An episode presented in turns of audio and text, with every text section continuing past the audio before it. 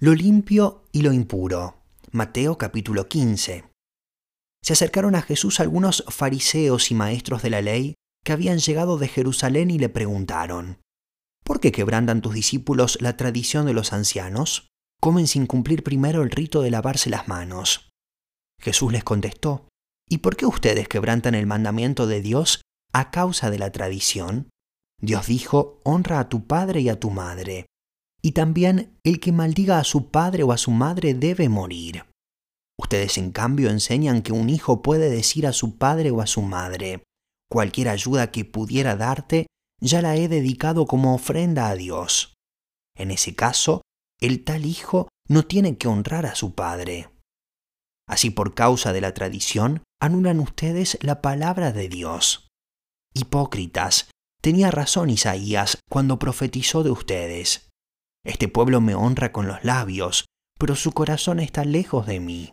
En vano me adoran. Sus enseñanzas no son más que reglas humanas. Jesús llamó a la multitud y dijo, Escuchen y entiendan. Lo que contamina a una persona no es lo que entra en la boca, sino lo que sale de ella. Entonces se le acercaron los discípulos y le dijeron, ¿Sabes que los fariseos se escandalizaron al oír eso? Toda planta que mi Padre Celestial no haya plantado será arrancada de raíz, le respondió. Déjenlos, son guías ciegos. Y si un ciego guía a otro ciego, ambos caerán en un hoyo. Explícanos la comparación, le pidió Pedro. También ustedes son todavía tan torpes, les dijo Jesús. ¿No se dan cuenta de que todo lo que entra en la boca va al estómago y después se echa en la letrina? Pero lo que sale de la boca viene del corazón y contamina a la persona, porque del corazón salen los malos pensamientos, los homicidios, los adulterios, la inmoralidad sexual, los robos, los falsos testimonios y las calumnias. Estas son las cosas que contaminan a la persona y no el comer sin lavarse las manos. La fe de la mujer cananea. Partiendo de allí, Jesús se retiró a la región de Tiro y Sidón. Una mujer cananea de las inmediaciones salió a su encuentro gritando, Señor, hijo de David, ten compasión de mí. Mi hija sufre terriblemente por estar endemoniada. Jesús no le respondió palabra, así que sus discípulos se acercaron a él y le rogaron, Despídela, porque viene detrás de nosotros gritando. No fui enviado sino a las ovejas perdidas del pueblo de Israel, contestó Jesús. La mujer se acercó y arrodillándose delante de él, le suplicó, Señor, ayúdame. Él le respondió, No está bien quitarles el pan a los hijos y echárselo a los perros. Sí, Señor, pero hasta los perros comen las migajas que caen de la mesa de sus amos. Mujer, qué grande es tu fe, contestó Jesús, que se cumpla lo que quieres. Y desde ese mismo momento quedó sana su hija. Jesús alimenta a los cuatro mil.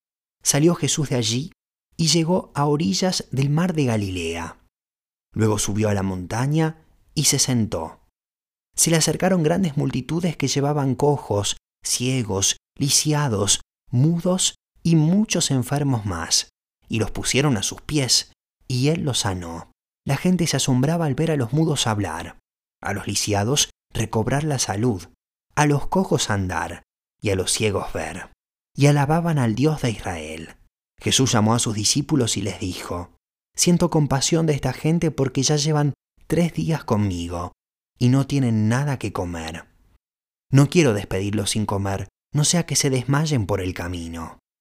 Los discípulos objetaron, ¿dónde podríamos conseguir en este lugar despoblado suficiente pan para dar de comer a toda esta multitud? ¿Cuántos panes tienen?